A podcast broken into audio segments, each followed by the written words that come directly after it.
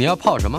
要泡茶、泡咖啡，可不要泡沫经济；要泡泡糖、泡泡澡，可不要梦想成泡影；要泡菜、泡饭、泡妞、泡书本，就不要政治人物跟咱们穷泡蘑菇。不管泡什么，张大春和你一起泡新闻。台北 FM 九八点一 News 九八九八新闻台，孙维新谈天，国立自然呃这个国立台湾大学物理学系天文物理研究所的教授孙维新先生在我们的线上，维新，Hello，维新兄，哎，大春兄好，我们各位，Yeah，各位听众朋友大家好，我老是忘不了这个国立自然科学博物馆，你看要命。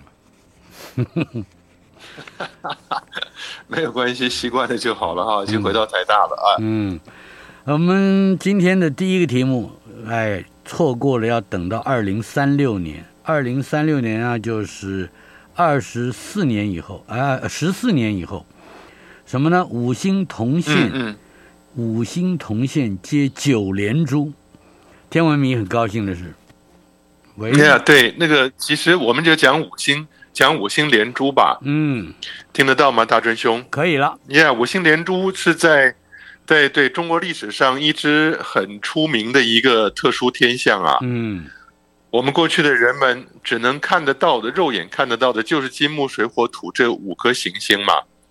但如果说这五颗行星刚好在傍晚的时候排成一排在西方的地平线上，或者嗯。清晨天还没亮的时候，排成一排在东方的地平线上，那这两种现象都叫做五星连珠。是，那这个五星连珠呢，刚刚十九号、二十号的黎明是最佳观赏时间呐、啊。嗯，那今天是二十一号，下次的二十二号，这两天如果大家愿意起早的话，哎，每天在清晨曙光之前，曙光出现之前。可以看到水星，水星一定最低，为什么呢？因为水星离太阳最近。嗯哼。所以东在东方，我们看到太阳起来之前呢，最低的是水星，然后金星，金星很亮，再上来火星，火星比较暗，再上来是木星，木星也够亮，再来是土星，是由下而上啊，这个叫五星连珠。嗯哼。那大家如果在多少度之内，过去有人定义什么二十六度啊，或者怎么样才算是五星连珠啊？那都没有问题，反正是一个有趣的天象，它也就是最小公倍数，嗯、各个行星有固定的公转周期，多少年一千年大概会发生十几次吧，嗯，这样子的五星连珠很有意思，好看。七星连，那个七星连珠呢？七星，就七星不是叫汽水吗？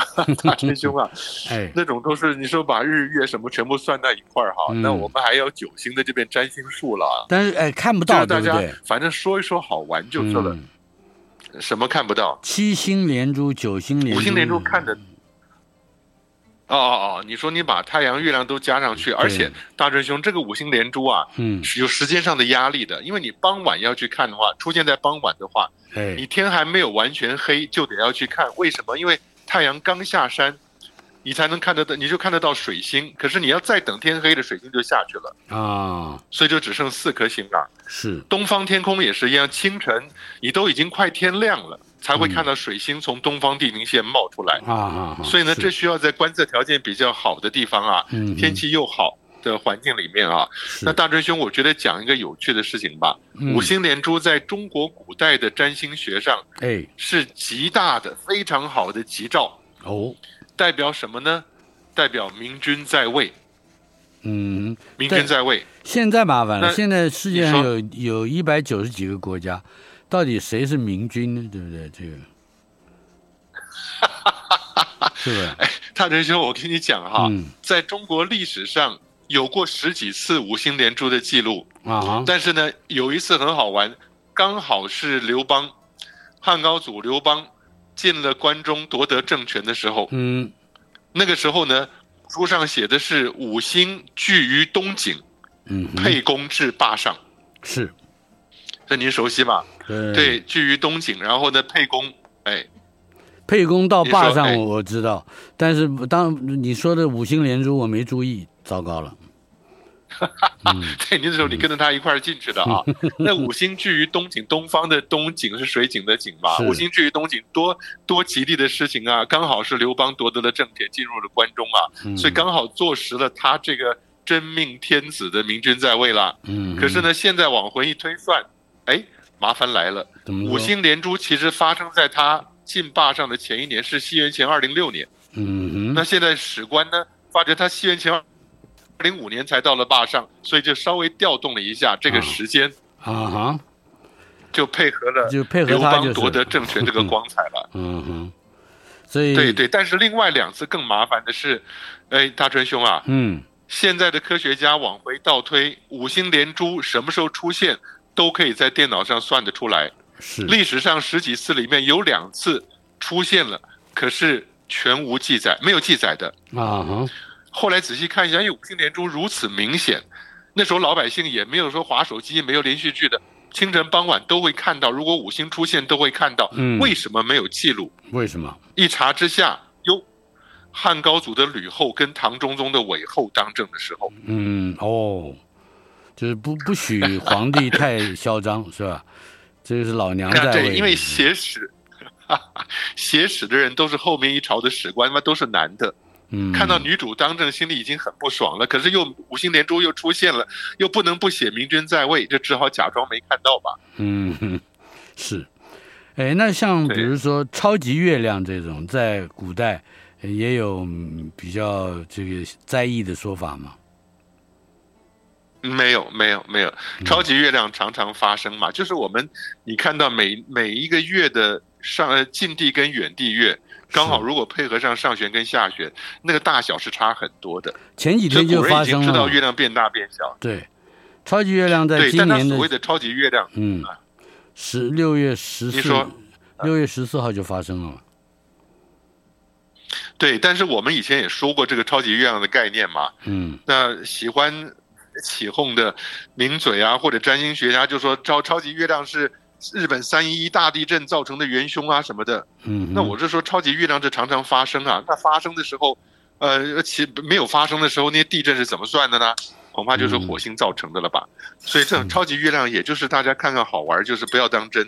是，好，哎，接下来是科技部访美，力邀来台设置卫星元件测试中心，这跟产业有关系。好像是台湾的这个制造厂要打入这个 Starlink 的低轨卫星和用户终端设备的元件供应链，这个是一个大事情。哎，对，我觉得这要给科技部按个赞了，尤其是太空中心新任的主任，我们吴宗信教授不是自己就是火箭专家吗？嗯，那你看到这个新闻附的照片，哎，我怎么吴正中部长站在中央，吴宗信教授站在他旁边哈，因为他们终于看到了 Starlink 的商机。嗯，所以咱们在这老骂马斯克四万两千颗卫星，咱们也没用，搞天文的人骂没有用，为什么呢？因为四万两千颗低轨卫星上面所包含的通讯上面的商机是无限的。嗯哼，那台湾又有半导体，又有电脑，这些所谓的 onboard computer，很多太空用的电脑啊，或者是上面用的相关的零零组件，控制姿态方向的，这些很多是台湾厂家生产的，所以他们去争取。这个未来的 Starlink 四万两千颗卫星往后的设备元件供应链，我觉得是这是值得鼓励的。呃，它到底现在是个宣传还是个事实呢？你这问我，我要问谁啊？那当然，他开的是一个 SpaceX，第一个当然找 SpaceX 了，因为星链卫星的老板嘛。哎，那第二个是 Virgin Orbit，是维珍轨道。是，那个大家听起来熟悉吧？哎，就是那个就 Richard Branson 的那个是吧？对对对对对，所以呢，维珍轨道也是他那个维珍银河的系列公司嘛。嗯嗯。所以呢，我觉得他不错啊，至少到美国去接触到这些太空先进发展公司，因为这种太空公司呢，他们都是在找怎么样把他们的元件外包给可靠、价廉、价廉物美、可靠的公司啊。那如果台湾能主动接触，也不是坏事啊。是的，邀请他们来台设置太空和卫星元件的测试中心和验证中心，是吧？不过 SpaceX 的回应。好像是说他会列入考虑，哎呦，听起来冷冷的哈，凉凉的，听起来。对，这种就是一个有礼貌的，但是是很冷漠的回答。嗯，好，明白了。那么我们就这个新闻就暂且放过，最好大家忘一下，不要记得太久啊，记得太久后来催债的，是吧？来，山火，哎呦不得了，Arizona 州，美国。在山林野火持续燃烧了超过一个星期，国家天文台好像也被烧了，是吧？对，这个我就看得很难过了。原因就是因为这一个山火呢，它烧到的是亚利桑那州南部土桑，你知道、嗯、这个 Tucson 是以前拍西部片的场景吗？Old Tucson。但是呢，我们曾经我自己曾经在那边当过一个暑假的暑期研究生，国家天文台，在美国国家天文台，嗯，旁边的山上就是。基特峰叫做 Kitt Peak，是基特峰国家天文台，那是美国当年最重要的光学望远镜的地面所在。嗯哼，非常精彩的天文台。那现在野火烧到亚利桑那，这个野火不是人纵人人为纵火，但是是闪电劈到了山里面的枯木啊哈，因为那一带都是沙漠，它也就是美国西南方的亚利桑那、新墨西哥州。啊，从加州西部开始，全部都是连片的沙漠。那边最有名的植物就是 Sequoia，就是大型的、巨大的仙人掌。嗯，所以你会知道它就是沙漠。是沙漠天干物燥。我在那边当暑期研究生的时候，到了晚上回家讲一句不好意思的话，在屋里面黑暗的屋里还没有开灯呢，把长裤脱下来，都会看到裤管里面蓝色的火光跳来跳去。这是怎么回事？所以你会静电、干燥、干燥。嗯。对，干燥你的长裤上摩擦以后产生静电，静电就会跳火。哦，到那个地方，大真兄啊，人人变得非常有理，谦恭有礼。嗯，你知道为什么？为什么？我如果我们我跟大真兄一块儿开完会以后出门了，谁都不愿意先走，我让你，你让我的，因为没有人想去碰那个金属的门把。对，因为是有静电。嗯，对，一碰就啪一下哈。嗯，那么干燥的环境。一个闪电劈下来，树着了火，就引发了山火。那现在竟然把国家天文台烧掉了四栋建筑物，看着就好难过，因为那是我过去参加过研究、做过观测的地方。有没有查出来研研研究跟观测的那个确实的确切的位置，是不是也烧掉了呢？我操，没有仔细去问啦，因为这其实不是第一次，大真兄啊，啊，很多年以前，澳洲。墨尔本那边的一个天文台，在市郊的一个天文台也碰上了那个野火，一路烧过来。嗯，原来天文学家还好放心，你知道为什么放心呢？就是因为它这个野火，野火天文台周边是没什么树的，那个树都是在五十米、一百米以外的啊。因为你要盖天文台，会把这些树清干净嘛。是，哎，五十米、一百米以外没事啊。没有想到第一件事情，火在树冠上面跑得飞快哦。就是火不是在底下烧，但是在树冠上面跑的。第二个呢，是它烧断的树枝以后，嗯、野火总有强风。嗯，一个是本来就有强风，另外是你造成温差就产生强风。是这个强风把带着火的树枝都吹到了天文台的围墙旁边，堆在那边。所以一百米并不会是一个安全距离。所以到火，嗯，绝对不会是，就堆的。墙边都堆上了这些燃烧的木材以后呢，天文台主要建筑物就付付之一炬，刚做好价值两百万美金的一个新的光谱仪也就没了。嗯，但不止这个，我们当时在台湾本身，我们在当时在中央大学在鹿林前山，在玉山主峰旁边的鹿林前山上做天文台的时候，啊、是台湾满山都是郁郁金金、漂亮的不得了的森林呐、啊。嗯哼，那你第一个，你不要觉得说啊，这个好感动人呐、啊。这很漂亮的景色，不是天文台都要盖在沙漠的地方，因为干燥嘛。是。那台湾没有沙漠，你只能盖在山上，满山的树木，你会觉得哦，湿度比较大，所以有这么多树，那应该很安全。不是，它火灾一发生，台湾很多二叶松，二叶松里面呢，燃烧的油脂非常多。嗯。对对对对，所以我们当时消防，我们请消防队、消防局来中央大学跟大家做山上的这些。防火的解说的时候，哎，你知道消防局的人把山上的树叫什么？叫什么？它不叫不叫 trees，它叫 fuel，燃。哦，fuel，他把山上的树统称成燃料。燃料，fuel 就是燃料。嗯，我们不愣在那个地方，然后他们最后演讲结束，给我们一个结论说：你只要在山上瞥见了远方的山头出现一点点火苗，就赶快跑，开始烧了。要赶快跑！对，你赶快跑！你不要想的是说我在留在原地警告，甚至我充满了正义，带着水桶去救火。他说：“你看到远方的树冠上着火了，你现在再跑都已经来不及了。”嗯哼，因为那是火会在树冠上跳的。是，就听了以后真的是呃，我们山林防火要很小心的啊。就是听起来天文学家备受欺凌啊。外星人在外边，山火在底下，你自己怎么办？对对对，啊、我们大家同情同情一下咱们搞天文的人啊。韦、嗯、伯望远镜也被欺负了，韦伯望远镜比、啊、被这个比预期更大的流星还是微流星，表示是很小的流星击中，是吧？这个微流星体，对对对对，先要知道一下。虽然说韦韦伯望远镜大体安全，但这不是什么好消息。谈谈微流星体好不好？Yeah，我一般我们讲的小流星啊，就是在我们在地球大气层里看到的流星啊，它那个母体也不过就是千分之一克，一个小沙粒。嗯哼。但它就能在大气层里画出一个漂亮的光芒，完全燃烧嘛。嗯火流星的话，零点二五克，但是微流星的话是比这个还要来得小。嗯，就我们平常熟悉的是一公分、零点一公分，它是零点零一到零点零零一再往下的，你肉眼几乎都看不到。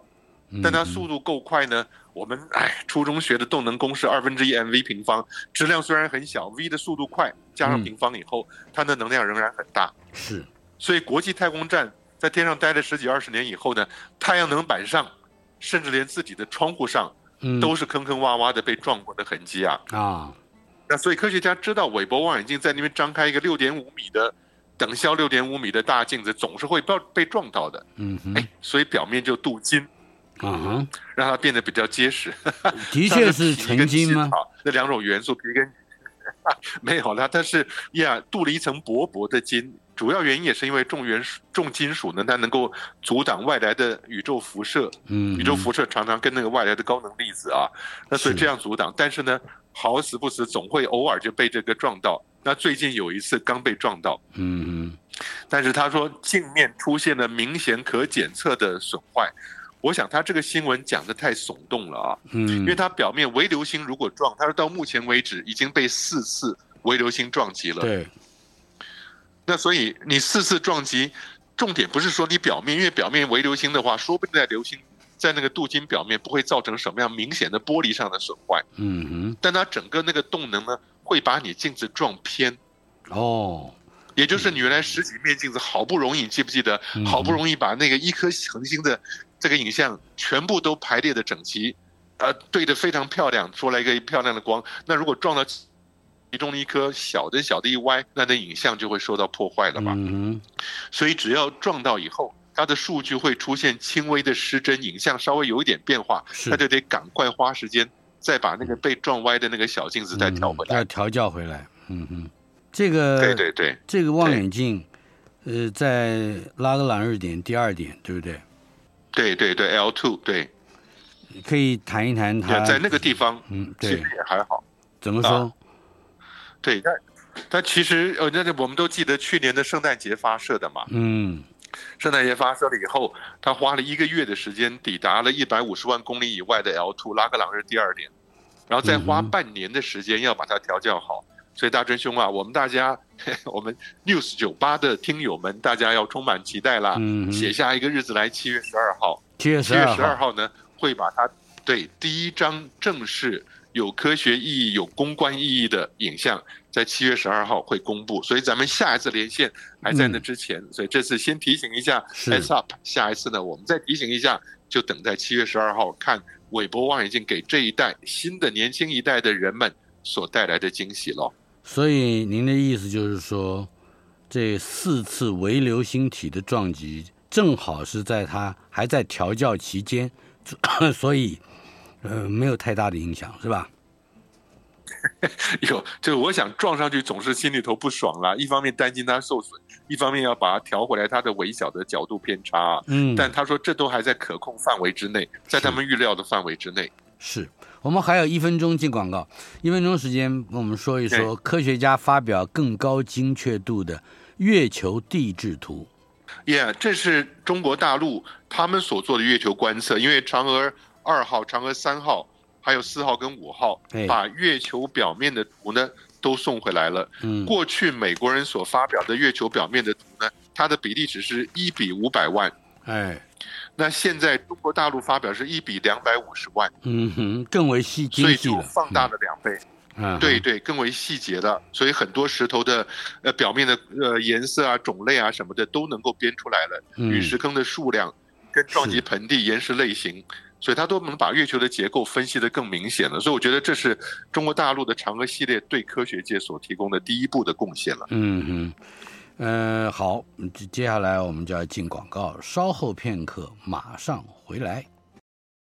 今天孙维新谈天，国立台湾大学这个天物理系及天文物理研究所的教授孙维新先生在我们的线上，维新兄啊，Hello，哎，大仁兄你好，我们接下来这个题目哎，叫玻璃陨石，或者又叫似耀岩，似是相似的似，曜是这个日字边那个曜，呃，岩是岩石的岩，嗯，这个四曜岩玻璃陨石。嗯是一个什么样的题目？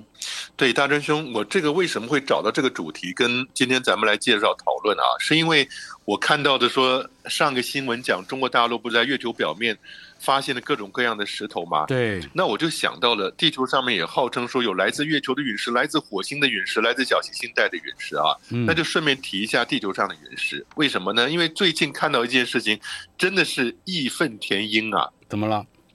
就说你看到。有人去找其他的有钱的企业家，去兜售所谓的玻璃陨石。玻璃陨石。可是这种玻璃陨石呢？哎，对，玻璃陨石还蛮漂亮的，有有蓝色、有绿色、有黄色的啊。嗯哼。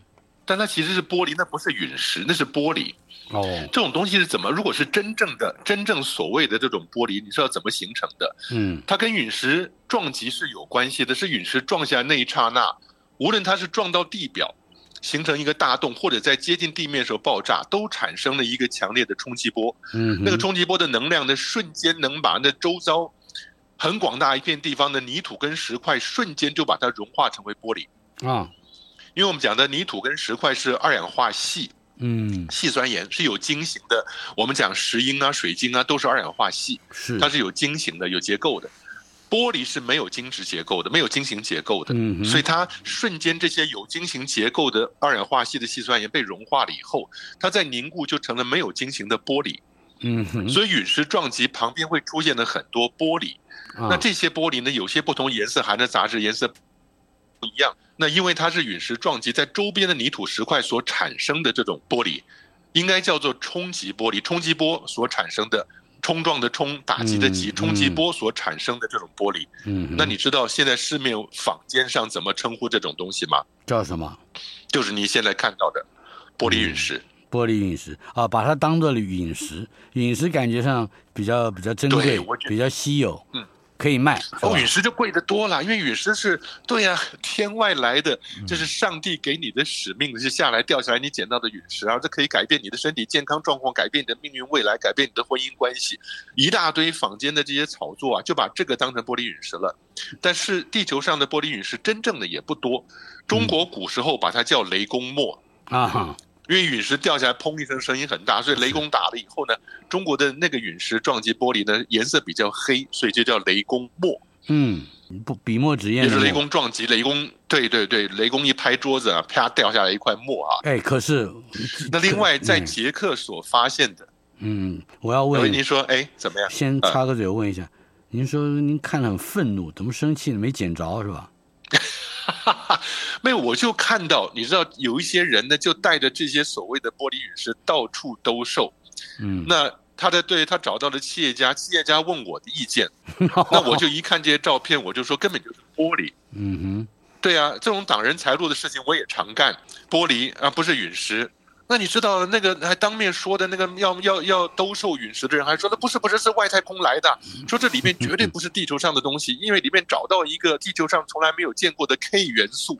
大真兄，什么叫 K 元素？我听了傻眼。如果你真的找到一个地球上不存在的元素，第一个那是诺贝尔奖等级的发现，第二个周期表要改写了。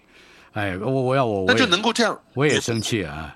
你怎么样？我没想到这一招。对，对，脸不红气不喘的，明目张胆的骗，然后还拿另外一个石头，呃，这回他不是拿彩色波，拿石头，然后说这是从火星或者是月球来的，为什么？因为上面有图案文字。嗯，但是你你觉得现在当今世上还有这样的人拿着有图案文字的石头骗人家是来自月球、火星的陨石？我觉得骗术，我当年只知道西汉，嗯，你说到了现在怎么样？到了现在骗术，我只觉得当年陨石更厉害了哈。嗯，哎，我们两个讲话、啊、因为当年西汉王，对对，西汉西汉快亡的时候，记不记得就是王莽嘛？这个安汉公当了摄皇帝，摄政王的摄摄皇帝，后来全朝呃举朝君臣推荐，臣子推荐当了假皇帝，但假皇帝到真皇帝一步之间呢，还不能随便自己说迈过去就迈过去了。嗯，是城中有一个农民在家里面挖地种菜，挖到一块石头。那个石头上竟然有字，上面写的是“安汉公为皇帝”。哎呦，快马加鞭送到宫里面去。王莽一看看这块石头，双泪交流，说：“我真的不想当皇帝啊，但是上天有命，为天不想，嗯，只好当了皇帝，就把孺子婴赶下了台阶。那一刹那，西汉就亡了。这是祥瑞从中国历史上最早开始的例子之一啊！没有想到时至今日，你还能捧着陨石，说上面有图案文字。”我看着真的是气不打一处来。以前骗的只是皇帝，现在是什么人都骗，是吧？什么人都可能被骗。对对对，嗯、好了。对，但是我觉得我要感谢感谢另外一位人啊，就是我们另外一位好朋友，他的外号叫化石先生的肖先生啊，因为他是这方面的行家。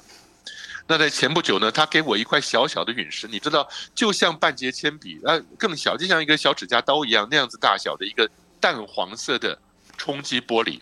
哦，那是来自利比亚的，利比亚的冲击玻璃是淡黄色的，捷克是深绿色的，中国的是黑色的。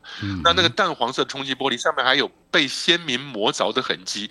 他说先民找到这种玻璃陨石比较重玻璃，所以呢比较扎实，他就把它磨一磨以后当工具来用啊。所以这是很有科学教育价值的东西。但他告诉我说这就是冲击玻璃，这不是陨石。嗯，哎，我上网一查，网上所有的商家把这个东西全部都叫玻璃陨石，卖的贵的不得了。是，我觉得很可恶，对啊。嗯，对，呃，这个第三次生气了是吧？那这不是你生了？哎，对，这算是第三次，我记住了。好了，地外文明有迹象，这个是骗局吗？看起来不是。地外文明，哎，我觉得好玩的是，NASA 现在哎，中国天眼发现的。我们有两个哈，一个是中国天眼，好像发现了来自外星的讯号啊。嗯。但是呢，另外一个是 NASA 终于决定要正式开始研究幽浮了哈。哎。那先讲中国天眼吧。好。以前不是说中国在贵州做了一个五百米的巨大单线单单片望远镜吗？大碗吗？对对。那已经在脉冲星的发现上面。领先全世界的发现的数量是几十个、几十个这样发现的，但是又来讲说，它会不会搜索到地外文明的无线电波的讯号？嗯哼，那其实他今年六月十四号刚刚发表了说。Fast 这个叫做 Fast five hundred aperture 什么的，嗯、呃五百五百米的一个镜镜面嘛，对，探测到了好几个疑似来自外星技术的非自然讯号。哦，但是呢，仍然还在嗯梳理，对对，仍然还在梳理调查中，所以呢，说不定也是来自附近的无线电波干扰。以前就发生这种事情，美国的 Arecibo 天线收到了外星讯号，研究了半天，兴奋了半天，后来发觉是。隔壁一家餐厅里面的微波炉的讯号，好，所以所以 它 地外文明不会那么容易的就被我们发现到，嗯，但是它要多久才能够印证它的确是或不是地外文明呢？对，我也不知道，他这个说说说长短时间也说不准呢、啊。我相信，可能三个月、半年之内应该有个消息吧。嗯、为什么讲 Arecibo 那个东西呢？找到的一开始找到天体好高兴，为什么？因为它每隔一天会出现，也、哦、隔每天找到一两个，每隔一天，比如说你中午出现了，嗯，然后侦测一下，下一次这个同样讯号出现是下一天的中午，你知道这是什么概念？地球刚好转一圈，所以你对着某一个外星文明的转一圈，第二天会收到同样方向来的同样讯号，对不对？嗯，对。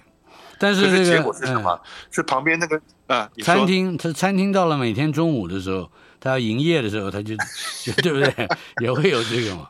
大追兄，嗯，您的智商不比柯文哲差哎，我觉得你好聪明哦。我最聪明的就是不当市长。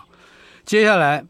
欧洲太空总署 ESA 为其彗星拦截者任务开启了绿灯。哇，这听起来好像那个 Maverick 的电影啊！哎，对对对对，我觉得好精彩，叫 Comet Interceptor，哎，好好厉害的一个名字啊！彗星拦截者，啊，彗星拦截者，目的是什么？大真兄，对，嗯、您现在天文知识极端丰富了。前几年我们不是讲个欧姆阿姆啊，记得吗？是欧姆阿姆，对，那是来自外，对太阳系外面的一个。柱状的长条形的东西，高速穿越了太阳系内部，对对对，从旁边出去了嘛。然后说怎么样，它都不像是自然天体啊。所以欧洲终于想了，说我干脆发射一个小太空船去外面守株待兔。嗯，因为现在看到太阳系来的天体的机会越来越高，因为望远镜越来越大、越来越多啊。对巡天观测三不五时就会发现来自太阳系以外的天体。他说的，如果是来自太阳系以外的彗星的话，那我这个彗星拦截者就冲上前去，环绕着它仔细研究一下，看看别人的家里面到底怎么做彗星的。嗯哼，那么这个拦截究竟还有什么样的装置或者是任务呢？哦，他其实是这样子，又想去环绕那个外来彗星，如果有的话啊，守株态度等到的的话，环绕它的汇合，同时要把一些呃类似像小登陆艇的东西扔下去，让它能够找到呃这个彗星表面的一些特别的呃构造啊、形状啊，到底元素是什么啊，这样子的分析。所以这个彗星拦截者其实还是雄心勃勃的一件事情的。嗯、换言之，他就要把他的观测目标的整个三 D 轮廓。要搞得很清楚，嗯、是吧？看起来是这样。对对对对对。好，至于他未来会有什么样的科学成就，我们只好在广告期间自己好好想一想。稍后片刻，马上回来。台北 FM 九八点一 News 九八九八新闻台，孙维新谈天单元，国立台湾大学物理系及天文物理所的教授孙维新先生在我们的线上。嗯、呃，这里有一个清大团队跨国研究的消息，连星系统更可能孕育外星生命。哎，这好像是一个新的观察，谈一谈，维新兄。哎，我很高兴啊，就是我们自己在台台湾的新竹的清华大学嗯所做的研究，嗯、他说了，我们过去一般总认为是单星系统周遭有稳定的恒星轨道，嗯、那所以呢，生命。能够在稳定的环境里面有温度啊、有光照啊什么的，能够产生生命。嗯，哎，清华大学所做出来的一个新的研究呢，说如果连星系统是两颗星互相环绕的，嗯，那他们说不定它恒星喷发，因为互相环绕，那有喷发什么的，比单星系统的喷发会来的频繁一些啊。嗯，那这种喷发呢，就会产生让周遭行星上的碳跟氢有能量去刺激它。就会形成了外星生命。嗯哼，也就是说，年轻系统如果在年轻的时候，因为年轻的时候旁边会有很多气体嘛，所以彼此环绕又活跃，所以常常会有一些喷发的这些能量现象。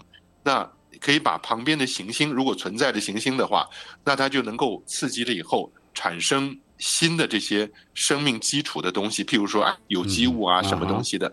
所以呢，就是在行星恒星行恒星刚刚形成不久，周遭这些气体尘埃呢，经过它的刺激，能够产生比较多的这些行星未来创作的基石，所以就不再是说单星是最好的生命产生环境了，像太阳这样，而是说两颗恒星甚至多颗恒星，搞不好都有可能的。清大天文所的何英红教授是这个计研究计划的主导人，是吗？嗯，对对对，这都是年轻一辈的年天文学家了，我觉得都很值得鼓励啊。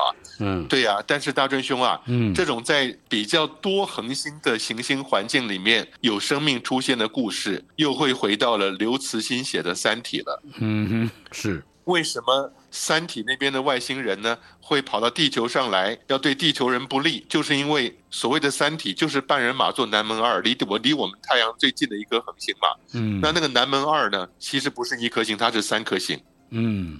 两颗比较大像太阳的星在互相环绕，然后远一点的地方有一个比较小的红色的星绕着中间的两颗星，所以呢，他说的《三体》里面的状况设定就是外星人在那个环境里面，它的行星每隔几百万年就进入到一个不稳定的轨道，就会死一大片，生物灭绝。嗯嗯，所以他才会离开了南门二，想要到附近的一个太阳旁边找找看有没有地球了，是这样来的，所以很有趣。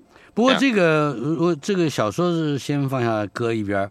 这个研究研究的团队应该是有不同的工具才才呃有了这样的结论吧，是吧？他们用的是阿玛的望远镜，对，谈一谈这个这个工具。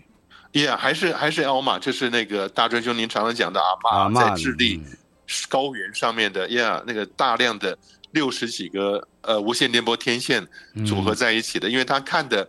呃，那个波长就是在我们的从微波一路到无线电波嘛。对。那无线电波呢，就比较能够看得到这些气体之中那个恒星的表现，看得到恒星的面貌跟那些气体剧烈流动的状态。啊。那这些是可见光望远镜或者紫外线看不到的，所以他会看得到其他像水啊、甲醇啊，跟一些有机物的形成。所以他可以找到这些东西，就代表说正在形成行星，就在恒星旁边正在形成行星的圆盘里面，那被能量刺激的机会就大很多了。是了，而且另外一方面，韦伯太空望远镜即将投入这个探索连星系统的这个这个问题，所以何英红教授应该也会是不是是提出他的呃研究计划申请？对，我觉得年轻一代的天文学家真的表现很好，能申请到韦伯望远镜的时间呢、啊，嗯，能够针对这些有可能会孕育外星原始生命的地方，用韦伯望远镜去去获取资讯，嗯、我觉得这都是很值得期待的未来的研究。嗯、是，呃，而且好像何英红还提出了一个很特别的结论，说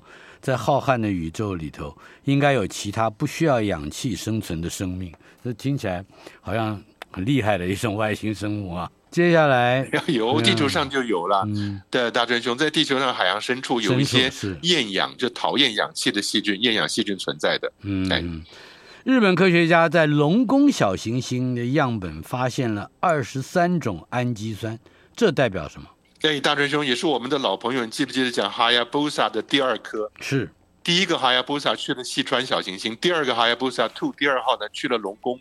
那这个这个成果是更好的，因为它带回来五点四克小行星的样本啊，嗯哼，那在这样本里面竟然找到了好多氨基酸，嗯哼，多环芳烃多样的氮化合物，氨基酸有二十几种，这就是宇宙自然形成的氨基酸了。是，那我们在地球上知道，氨基酸构成蛋白质，蛋白质构成我们的细胞嘛，嗯，所以有了氨基酸的话，生命的起始就可以开始了。你竟然在小行星上面找到了这些氨基酸。所以有人说的小行星是地球上带来生命的 carrier，它是带来生命的这个基石啊，是生命的这个传送者，好像又有点道理了。但有趣，氨基酸到处都会出现的样子。哎，这个研究是还有什么其他可以说的内容吗？呀，也就是说现在不止这个了，因为日本去了哈亚布萨第一个，第二个哈亚布萨 two，第一个是没有完全成功，带坏一点点。第二个带坏五点四克就已经是正确的一个科学大发现了嘛？但是美国，美国的另外一艘小行星探测船叫做不死鸟，叫 Osiris Rex，大概就您记得啊？嗯哼，他那个去年呢也成功的撞击了另外一个小行星叫做贝努，贝努跟 Osiris 都是埃及神话里面的不死神跟不死鸟啊。嗯，贝努撞击表面以后又带着大量的东西，对，现在往回飞了，所以不久的将来呢，贝努小行星的样本。也会被美国的这一个太空船丢下来到地球上面，所以持续的在研究小行星这些活动都是在进行。中国大陆也会发展另外一个太空船，据说叫做天问二号。哦，天问一号去火星，天问二号去小行星采样带回地球。这个哈亚布萨二号跟 Osiris Rex，呃，他们的这看起来很像，但是并不完全一样，对不对？内容就是取得样本的这个方式。对，采样的方式非常接近，就是 touch and go，就是，呃，打斗打就跑，接到地面以后撞一下，嗯、然后把地面灰尘喷上来以后收集以后，赶快再飞回来，然后飞过地球旁边以后，把它那个取样盒丢下来嘛。嗯哼，那基本上这两个是差不多的，只不过一个是去龙宫小行星，另外一个是去贝努小行星，这两个小行星品质不一样。贝努小行星上面贵重金属啊、钻石啊什么多的不得了，嗯、所以贝努回来的话。那个东西可能卖贵一点吧，我想。哎，我记得有一个盖儿没盖，没有盖上，是吧？这是、啊、那是火星，火星地面的、哦、地面的钻探，Yeah。所以跟这俩没。那是那是在火星。嗯、OK，好的。NASA 在。哦，对，你说的对，对对，的确是，的确是火星那个盖儿没盖上。你说的对，应该是那个那个贝努 Osiris Rex。对对对，你说的对。Osiris 没问题，我们再再往下走。好嘛，好嘛。NASA 在秋天会展开。UFO 的研究正式展开哦，啊，所以 NASA 这个其中一个科学研究的副组长就说的，他不计毁誉，因为他知道只要一开始这个研究幽浮的研究呢，同行就会把他骂得很惨。嗯，但他说他们就不叫幽浮，大真兄最聪明的方法是你改变被人家骂的对象。你要说我研究幽浮，大家就来骂你了。你要说我研究 UAP。嗯，那是另外一回事。不明空中现象，那个 P 是 phenomena，对不对？呃、uh,，P 是 phenomena，A 是 aerial，aerial 就是空中漂浮的东西，嗯，就是空中的东西叫做 aerial，所以 unidentified aerial phenomenon，、嗯、那这跟幽浮一点一点差别都没有，幽浮是 un unidentified flying object，那么一样的事情嘛。嗯嗯。但是大真兄他现在决定说，今年秋天要展开了，时间不长，就九个月，经费呢不超过十万美金。大春兄，十万美金能做什么？我真的不知道。我也我也可以展开这个研究。对，你都可以负担起好几个这个项目了。哦，没有没有好几个，一个就可以。就要这研究要 完全开放，而且不使用不使用军方的机密资料。哎，这不就留了一个留了一个。一个坎在那个地方吗？你不使用军方机密资料，嗯、可是那些喜欢优抚的人跟你讲的不都是什么海军飞行员啊？说不定汤姆克鲁斯还看过呢。嗯、说不定那些空军、空军什么的军事机密看了一大堆的。你说不使用，那你怎么办呢？嗯，不知道。我觉得十万元、十万美元怎么办呢？这不是打水漂打掉了吗？啊，不过美国人是这样的，他反正他、啊、他随便印个十万美元也，也也币值也不会再怎么样改变。好了，我们还有说的也是，说的也是，对，还有一分多钟啊，可能经历雨水或者风的侵蚀，而在火星之上，就因为刚才讲的这两点，发现了奇怪的岩石尖塔。对，大真兄，我们把往后这两个新闻连在一块讲，都是火星。嗯，那第二个是毅力号，竟然在火星发现了垃圾，一块金属垃圾丢在那个地方。嗯，那你知道，先发现奇怪岩石尖峰的。很有趣啊，这看起来像什么？我觉得就像女王头。哦。好奇号发现了这个女王火星上的女王头，那毅力号呢？发现火星上有一片金属的垃圾垃圾在那个地方。后来发现应该是毅力号降落的时候，他自己抛弃了一块碎片卡在那个地方。嗯。所以我觉得这两个都很有趣。你如果说喜欢火星上有火星人的人，就能够把女王头跟这个两个垃圾做无限延伸的联想了。嗯哼。但是看起来还是自己自己的是吧？尤其是这垃圾，嗯，这就是我们小时候读的那个儿童神话，呃，童话《青鸟》的故事。哎呀，那青鸟多美啊！是这个在天涯海角怎么样去追寻？到后来发现自己鸟笼子里有一只，是吧？好了，我们还有十几秒钟时间就要结束了，非常感谢维新兄，谢谢，下下礼拜见。